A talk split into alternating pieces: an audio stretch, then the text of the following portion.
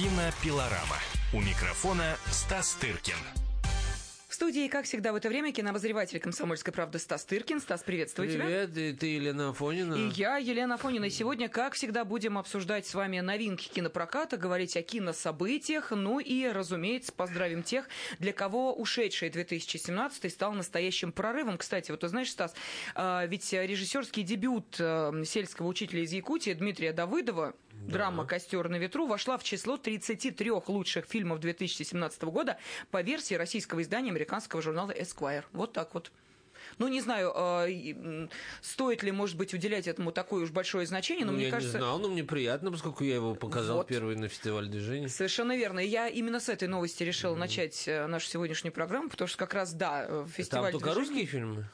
Вот это вопрос, конечно. Ну хорошо, я изучу, потом ты, если мне дашь мне этот э, список, мне будет интересно посмотреть. Да, плюс к этому, ну это что называется, да, из позитива. Хочется начать да. нашу сегодняшнюю э, программу с какого-то позитива. Э, фильм Алексея Федорченко «Война Анны» А, мировая премьера которого состоится вот совсем скоро на Роттердамском кинофестивале, а, примет участие и в международной конкурсной программе кинофестиваля в Гетеборге. Я помню, ты рассказывал про этот фильм. Да, я о нем рассказывал, его включил в десятку самых ожидаемых фильмов э, вот, предстоящего года.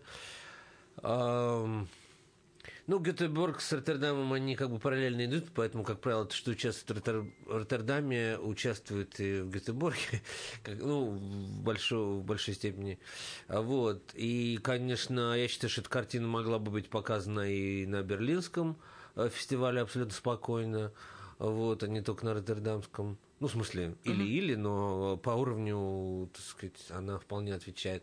С другой стороны, можно сказать, что вот то, что уже опубликовала программу Берлинский фестиваль, он так сказать, вызывает, не вызывает, скажем, повышенного слюноотделения какого-то. Не хочется скорее туда все бросать и ехать и смотреть.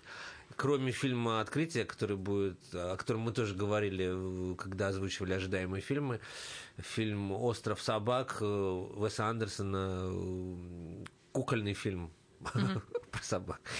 Вот. Ну, нет, поздравляем, Алексей Федорченко. Это действительно очень достойная картина, может быть, даже лучшая, одна из лучших у него. Вот. Ну что, я предлагаю как-то, поскольку это первая передача, да, в этом году, можно сказать, ну, мы итоги уже все подведены, будем глядеть в будущее. Вот мы уже озвучили какие-то названия фестивалей фестивалей, которые нам предстоят, и начали с каких-то позитивных новостей. Ну, среди этих новостей, кстати говоря, то, что принес этот год, и то обстоятельство, что вот российская картина «Движение вверх», в общем, стала рекордсменом абсолютным по кассе среди российских фильмов за все время существования российского кино с 90-х, там, Смотри, как здорово. А, получается так, что одна картина практически потеснила другую. Не так За давно мы говорили да, о феномене время. последнего богатыря, да. который собрал там полтора миллиарда и э, там подсобирает еще какие хотя они тоже, наверное, не подсобирает, потому что был показан на одном из центральных каналов новогодние праздники, так что да. не надо было в кинотеатр идти, чтобы его увидеть. Что я и сделал. Я тоже. Деле. Правда, не могу сказать, что он меня сильно вдохновил, но, так сказать, я понял отчасти, я думаю, причину его успеха я, так сказать, смог так вот без отрыва посмотреть, ну, где-то минут 30, потом я начал заниматься другими делами, и, честно говоря, могу объяснить этот феномен или... Феномен. Феномен, уж как, не знаю, как правильно, только, конечно, ты знаешь, это не заслуга фильма, то, что его так много смотрели. Это, конечно, зрительские ожидания прежде всего. Это показатель того, что зритель хочет вот такое кино смотреть. Фэнтези, особо ни о чем не думает, так сказать.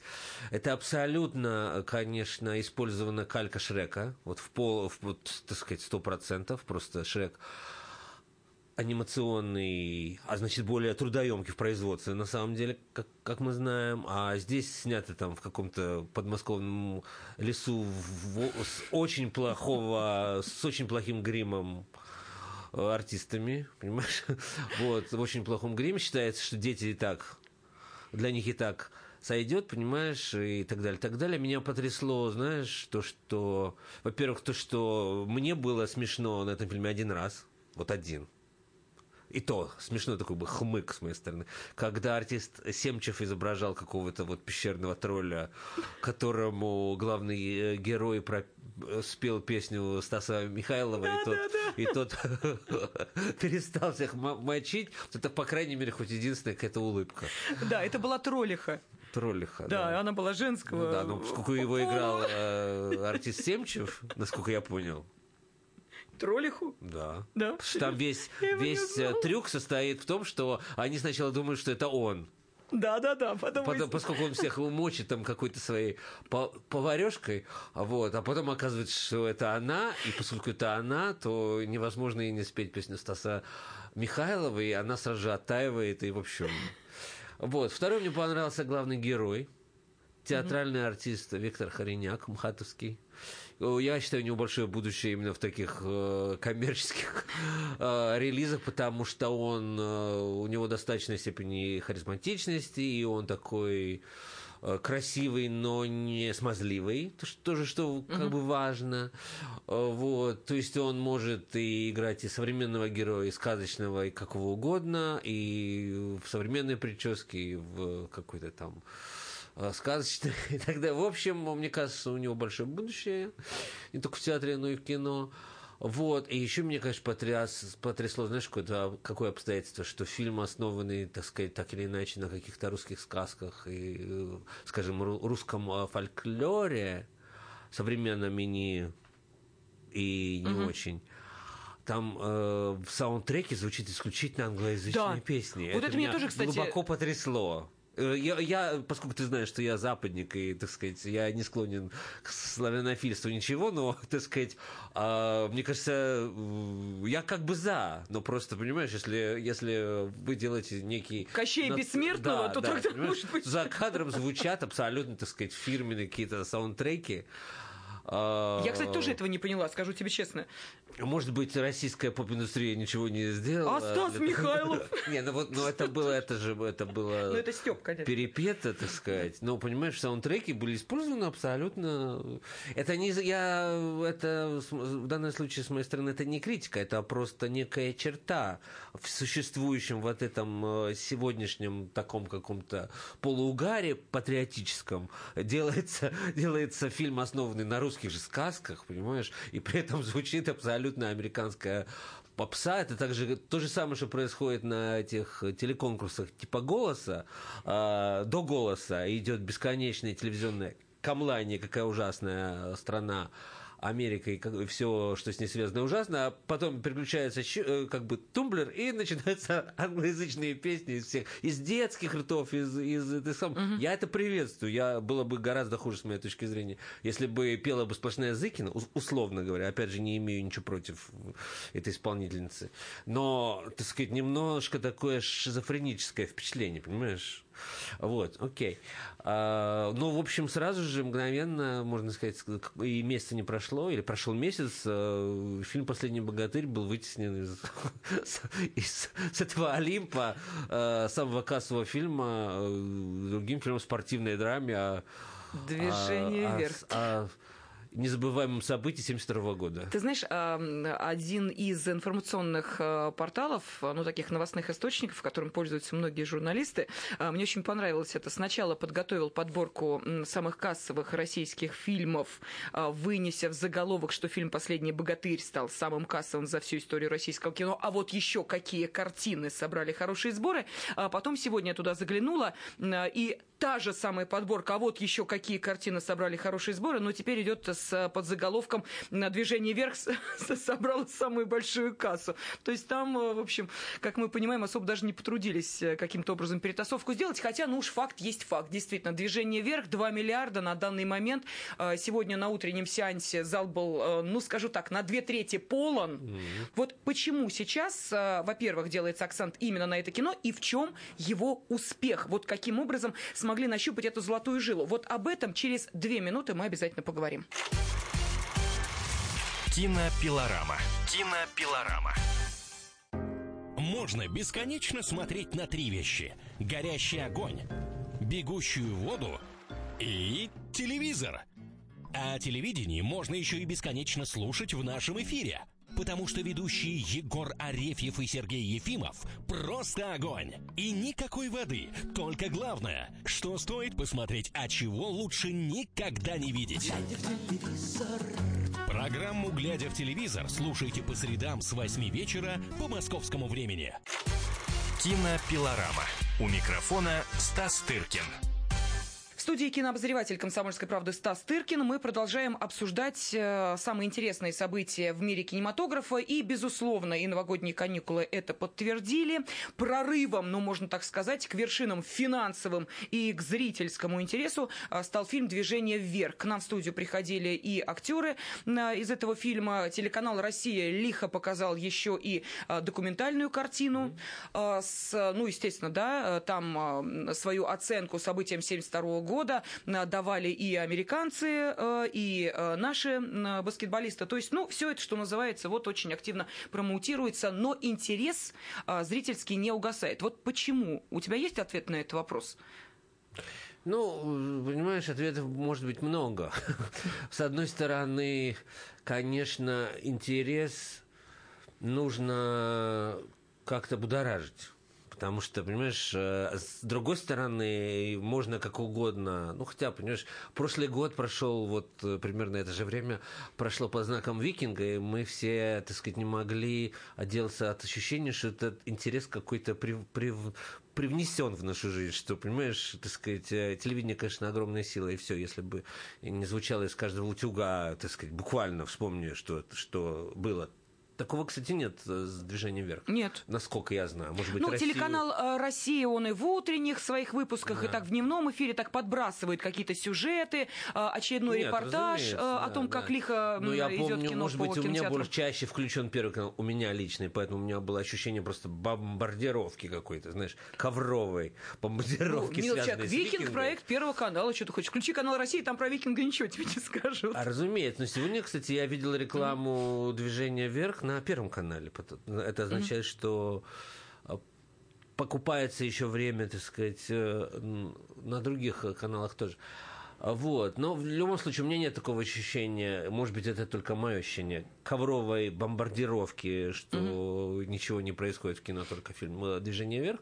С другой стороны, я помню, знаешь, какие-то статусы на Фейсбуке в первые дни проката, предновогодние, когда люди не без удовлетворения отмечали, а моя лента сама, э, понимаешь, кто там, там какие-то люди, связанные с кино, так или иначе. Uh-huh. Вот, и люди не без удовлетворения отмечали, что смотрели фильм в пустом зале, что там было 10 э, э, зрителей и так далее, так далее. Но мы же прекрасно понимаем, э, что люди делают перед Новым годом, это не самое, так сказать, э, э, не самое такое время урожая зрительского. И, разумеется, на, в, первые, в первые дни фильм только набирал, и апогея он достиг, разумеется, уже после Нового года, уже где-то после недели, а то, может, даже после двух выходов в прокат, когда действительно э, случился этот эффект э, сарафанного радио, когда действительно э, реклама рекламы, но срабатывает. Угу. То, что ты говоришь, что на утреннем сеансе две трети зала, это, конечно, уверен, заслуга не рекламы, а сарафанного радио, потому что люди как-то передают друг другу, что это стоящее зрелище и так далее, и так далее. Почему это происходит и почему это востребовано? Ну, в нашей стране, на мой взгляд, это все сейчас очевидно. Достаточно в отсутствии какой-то национальной идеи да, и эта идея становится спорт, так или иначе, действительно, э, идеологии, поскольку идеологию как-то мы как бы разрываем и до сих пор, и все эти споры, в общем, свидетельствуют о том, что как-то она в, э, вырабатывается вот сейчас на наших глазах, может быть. Ну, а спорт это открытый конфликт, это открытая история, uh-huh, это драма, которая прямо перед э, тобой разворачивается. Это какое-то поле, где, на, которой, на котором сшибаются разные стороны, и, так сказать, происходит открытый э, конфликт, как я сказал. И опять же, понимаешь, э, это не только наш случай. Я припоминаю, лет 10 назад в Германии сняли кино, сейчас не, при, не припомню, по-моему, про футбольный какой-то мяч сразу матч сразу после второй мировой где-то в 50-е uh-huh. годы Э, то есть вот такие события, они действительно являются какими-то свидетельствами обновления нации или что-то такое происходит, когда поднимается патриотический настрой и что-то происходит, но сам, сам, сам факт, что об этих событиях вспоминают именно вот в, в какой-то период времени, вот вроде бы, ну, как бы 72 год, угу. ну, так сказать, Э, вдруг это почему-то становится важным. И именно 72 год, я напомню, что и легенда номер 17 тоже как бы действие разворачивалось в том же году, вот, и начались какие-то споры, начались какие-то обсуждения, тоже очень важно для рекламной кампании фильма. Вспомним тот же «Викинг», когда кипели какие-то страсти, люди э, били друг другу угу. практически как бы виртуально, а может быть и, и не только морды по поводу того, что кто лучше знаток, как там и что было в то время, так и здесь я читал самолично какие-то тексты относительно насколько искажена история вот этого матча, э, что произошло с, с действующими лицами, кажется, оказывается, из всей этой команды сейчас живы только четверо. Вот в то время как уже посчитали, а из команды а, америк... Э, американцев, да, американцев. Живы, живы практически все, кроме одного. Понимаешь, что же, так сказать. В общем, э, всколыхнулось целый огромный какой-то пласт, и, в общем, действительно есть о чем подумать и так далее, и так далее. Но действительно, как э, идеологически практически все согласны с тем, что это пропагандистская картина. Вот тут э, практически не может быть двух мнений, и я тоже с этим согласен, но меня больше интересует не это. Меня, конечно, потому что я считаю, что и в пропагандистском а, подожди, а искусстве сразу бывают за, свои шедевры. За язык. И, а да. пропаганд, пропагандирует что? Пропагандистская картина, направленная на что? Вот э, как бы вот здесь тоже какая? есть, здесь тоже есть mm. два мнения, и оно, они интересные. Э, э, значит, ну, одна точка зрения, ну, что патриотическая картина о том, что наша Родина вот в, в, в тяжелые моменты способна объединиться и вырвать победу у американцев, для которых это и вправду национальный вид спорта, а у нас, так сказать, угу. в конце концов, баскетбол это не фигурное даже катание, где мы действительно э, традиционно всегда были как бы э, очень сильны, а здесь как бы просто вроде как погулять вышли. И есть вторая точка, то есть в продолжение этой теории о том, что, дескать, авторы немножко сами не поняли, что хотели сказать, это когда уже авторов учат как бы жизни, понимаешь? Угу. А что, в общем, фильм призывает не к тому, о чем, о чем вот я сказал сейчас, о том, что вот как бы Россия самая сильная, Америку разгромим и так далее, так далее. Ну вот я только что выключил телевизор, где в очередной раз громили Трампа, Америку, какая она ужасная, бла-бла-бла. Э, вот. А, а, а, писали и говорили люди о том, что этот фильм на самом деле о объединении вот э, братских когда-то стран да, Грузии, Литвы, вот что uh-huh, это все uh-huh, представители uh-huh. одних, на, которые сейчас, у, у которых сейчас, э, э, возможно, не лучшие времена, так сказать, в отношениях, но когда мы были по-настоящему сильны, это когда действительно все объединились в один кулак, и, и, а, в то время как э, идеология поправь меня, я здесь не, так сказать, знаток, сейчас, в общем-то, идет скорее на разрыв с этими странами. Вот. И в таком случае я за такую идеологию, я в любом случае за дружбу между народами, а не за какую угодно э, распрекрасную вражду. Ты знаешь, и мне кажется, что, ну вот, э, как подтверждение, наверное, того, что безусловные сценаристы и авторы фильма закладывали этот посыл, уж не знаю, был ли он главным, э, дважды рефреном повторенная фраза сначала из уст одних героев, потом других, давно ли они стали тебе братьями, давно, но понял я это только сейчас. Mm-hmm. Понимаешь, вот эта дважды повторенная практически там за полчаса фильма э, сказанная фраза, но она действительно, может быть, является определенным, там, я не знаю, знаком э, того, на что был направлен этот фильм. Ну да Ну, бог с ним, что ладно. и неспроста это все Конечно, конечно, Но все-таки, ты знаешь, э, какие бы там идеологические э, подоплеки не были, на каком бы там супер э, фундаменте ни стоял фильм, э, мы знавали примеры, когда не срабатывало ни то и ни другое, и зрители походили-походили где-то там недельку, да и, в общем, фильм дальше идет при Более того, как правило, это все и не, и не срабатывали, так называемые эти пропагандистские идеологические блокбастеры, которые, так сказать, в которых ничего не было, кроме этого, зритель игнорировал, это правда. Я тут нашла одну новость, хотела, чтобы ты ее потом прокомментировал. Через 4 минуты э, мы продолжим обсуждать самые интересные кинособытия наступившего года. Кинопилорама. Кинопилорама. Спокойно, спокойно. Народного адвоката Леонида Альшанского хватит на всех. Юридические консультации в прямом эфире. Слушайте и звоните по субботам с 16 часов по московскому времени. Кинопилорама. У микрофона Стас Тыркин.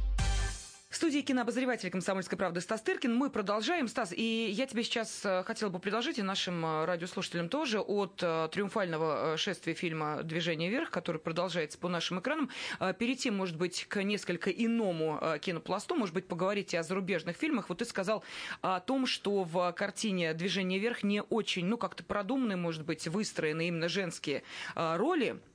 И вот ты знаешь, в продолжении всех этих э, феминистских и антифеминистских скандалов, которые сейчас захлестнули Америку и выплеснулись дальше за океан, э, э, я напомню, что французские актрисы поддержали мужчин, сказали, что уж хватит тут неистовствовать, понимаешь, не все мужики... За право флирта. Да-да, не все мужики желают вас Дошли изнасиловать. уже, А, Вот, продолжается и антифеминистское движение, ну, скажем так, неизвестных которые выложили на э, сайте PrivateBay э, свою версию фильма «Звездные войны. Последние джедаи».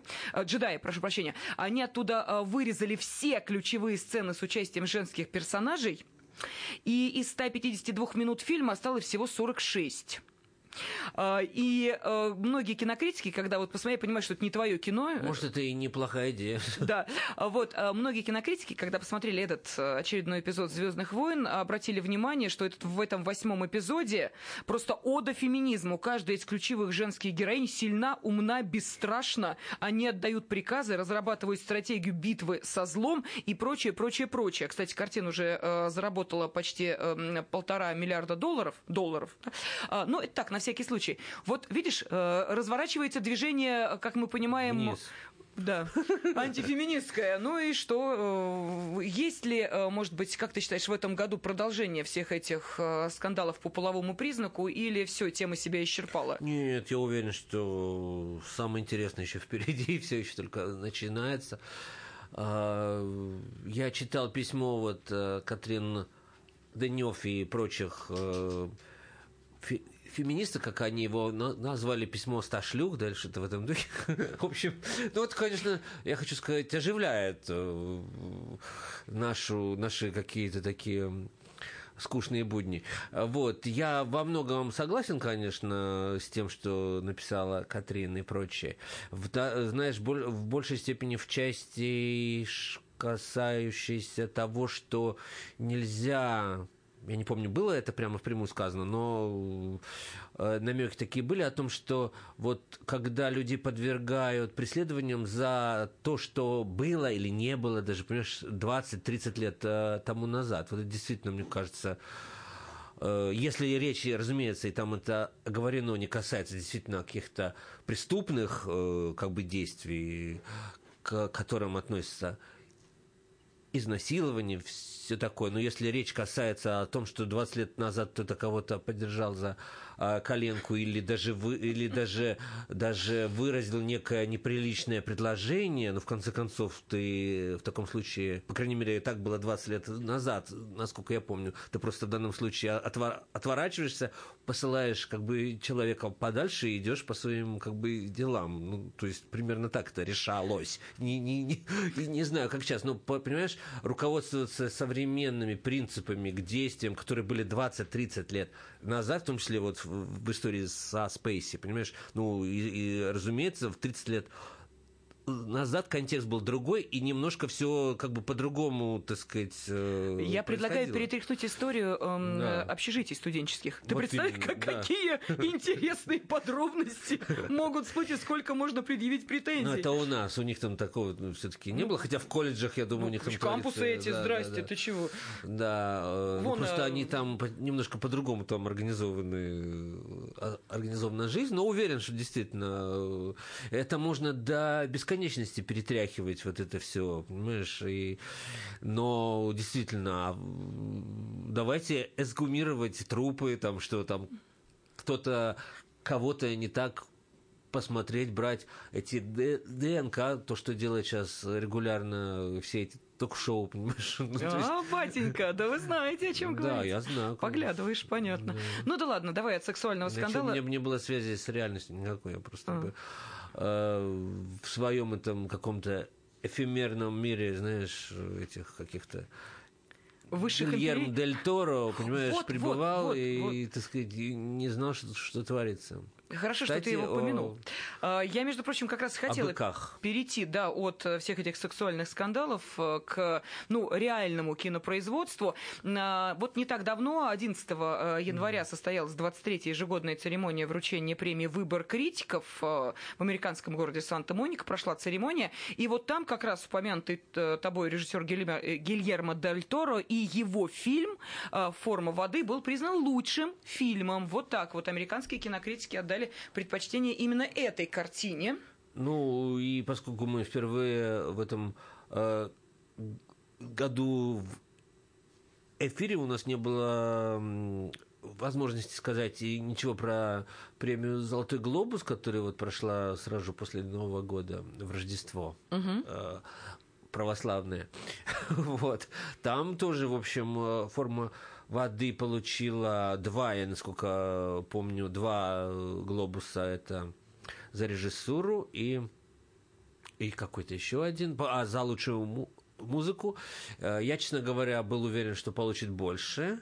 Не потому, что я такой страшный, страстный поклонник этого фильма, я скорее поклонник фильма, который выиграл в результате главной премии Э, это три билборда на границе Эббинга, штат Миссури, угу. о котором мы рассказывали. В общем, мы и о том, и о другом фильме уже э, не раз рассказывали и о как ожидаемых фильмах, и о фильмах, которые, в общем, выигрывали на фестивале в Венеции в прошлом году где выиграла главный приз, кстати говоря, форма воды, а три, три билборда получили только утешительные призы сценарий. И видишь, сейчас в эту э, наградную кампанию предоскаровскую уже ситуация так немножко переворачивается. И, в общем-то, пока мы еще не знаем, что будет на Оскарах даже в отношении номинаций, которые, кстати говоря, через неделю будут объявлены 23 даже уже меньше, 23 mm-hmm.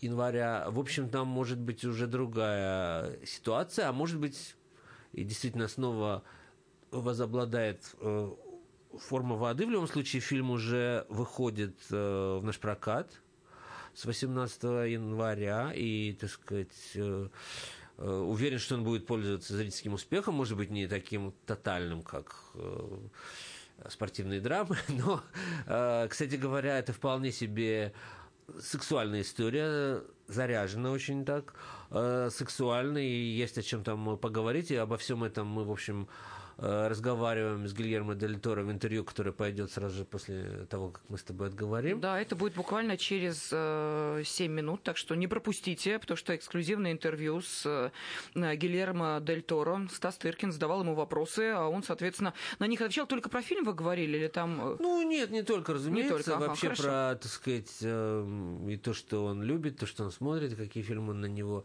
повлияли, и вообще про контекст э, политический, в котором развивается развивается эта история. А история, напомню, заключается в том, что Действие происходит в 60-е годы, во времена холодного занавеса, в, во времена, когда значит, Советский Союз готовится запустить э, белку и стрелку на mm-hmm. орбиту, а американцы поймали и держат в лаборатории такого, знаешь, человека-амфибию с жабрами и с... в чешуе, как жар говоря. Вот. И, значит, надеется сделать его своим орудием в борьбе с советами. Вот. И, конечно же, издеваются над этой амфибией, э, у которой возникает понимание только с уборщицей в этой э, лаборатории, не очень красивой, не очень молодой женщиной, которая играет английская артистка Салли Хокинс. Вот. И надо сказать, что у этих двух главных действующих лиц налаживаются не только человеческие отношения, но и сексуальные. Ну, ты знаешь, а вообще это удивительно отличительная черта э, фильмов э, Дель Торо в том, что у него так лихо перемешиваются вот эти реальные исторические события, да. которые известны всем, и вот это какая-то мифологическая составляющая, тот же лабиринт Фавна. Пойди отличи, где там реальность, где там вымысел, вымысел до того момента, пока ты не понимаешь, в какое время разворачиваются реально реальные события, и почему вот эта вся сказка появляется в голове у э, этой девочки. То есть вот это удивительное отличие этого режиссера, я его обожаю просто. Вот я каждого, ну, то есть его фильм я всегда жду, Э, и в данной ситуации думаю, что тоже не разочаруюсь, пойду обязательно. Ну вот посмотришь, расскажешь нам, нам будет интересно узнать твое мнение. Я со своей стороны больше люблю, конечно, лабиринт Фавна, чем э, форму воды, хотя, знаешь, может быть, э, стоит пересмотреть, и, может быть, как-то, может, мне изменится это мнение. Лабиринт, как сейчас помню, его показывали в последний день вообще в Каннах, самый последний день, когда уже, уже сил не было никаких, и наоборот, он как-то на нем как-то отдых, отдыхаешь. Здесь это было наоборот, в первые дни в Венеции как-то что-то у меня, может быть, не сложилось. Но в любом случае, разумеется, это скорее хороший фильм, чем плохой, просто как бы могут быть какие-то личные предпочтения. Знаешь, предпочтения да. Скажи, да. пожалуйста, а в общении вот э, каков Гильермо Дель Торо вообще? Он э, э, легкий, тяжелый человек, открытый или вот? Ну не легкий точно, потому что он такой очень грузный, overweight, что называется. Да ты что, серьезно? человек, да, который, соответственно, даже говорит так, что слышно, что у него одышка, слышно, что ему это делать непросто. И вообще, если ты видела его выступление на «Глобусе», где он просто плакал, говорил о том, что Вообще надо сказать, что вот победа в Венеции, вот последующие глобусы, и я думаю, что будущие номинации на Оскар, это вот первые э, разы, когда ему вручаются какие-то призы на самом деле, потому что он совершенно не был э, отмечаем, его не награждали за его предыдущие фильмы, какими бы культовыми они ни были. Все-таки он действительно работает в жанре фэнтези, который, да, да, в общем, да. и не является такой уж таким уже наградным материалом, как это э, бывает с с фильмами, снятыми в более чистом жанре, скажем, драмы. Хотя, в общем, то, что он делает, это драма, на самом деле. Да? Просто они, так сказать, более навороченные, более фантазийные, так сказать, менее укладываются угу. в какие-то форматы, знаешь, вот, так сказать. Вот, и поэтому он с трудом сдерживал слезы и э, говорил о том, о том, какое позитивное влияние на него оказали монстры. выдуманные в его детстве, потому что, видимо, в детстве он тоже как-то страдал, он же еще и, между прочим, мексиканец, которыми борется Трамп. Вот, понимаешь, а, мексиканские режиссеры сейчас, в общем, приносят славу, можно сказать, Голливуду, потому что Альфонсо Куарон снял «Гравитацию», Иньяриту снял «Выживший», и Бёрдман. Это все, все мексиканцы, с которыми борется Трамп, понимаешь? И вот э, Дель Торо и так далее, так далее. Это очень талантливая нация, по крайней мере, вот в том, что касается кино, и я думаю, мы не раз еще услышим об этих режиссерах. Да, ну а самого Гильермо Дель Торо мы с вами услышим буквально через две минуты в эксклюзивном интервью. А, кинообозреватель «Комсомольской правды» Стас Тыркин поговорил и о фильме «Форма воды», и о личном. Так что не пропустите через две минуты, обязательно слушайте наш эфир. Кинопилорама. Кинопилорама. Радио «Комсомольская правда». Более сотни городов вещания и многомиллионная аудитория. Хабаровск 88 и 3 FM. Эм. Тюмень 99 и 6 FM. Эм. Кемерово 89 и 8 FM. Эм. Москва 97 и 2 FM. Слушаем всей страной.